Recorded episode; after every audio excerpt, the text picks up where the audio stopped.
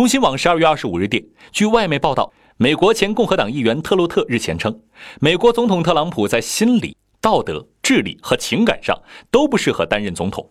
他将考虑在二零二零年投票给民主党人。他是最新一位退休后公开批评特朗普的前共和党官员。与此同时特洛特还说他对前纽约市长布隆伯格参加二零二零年总统大选持开放态度。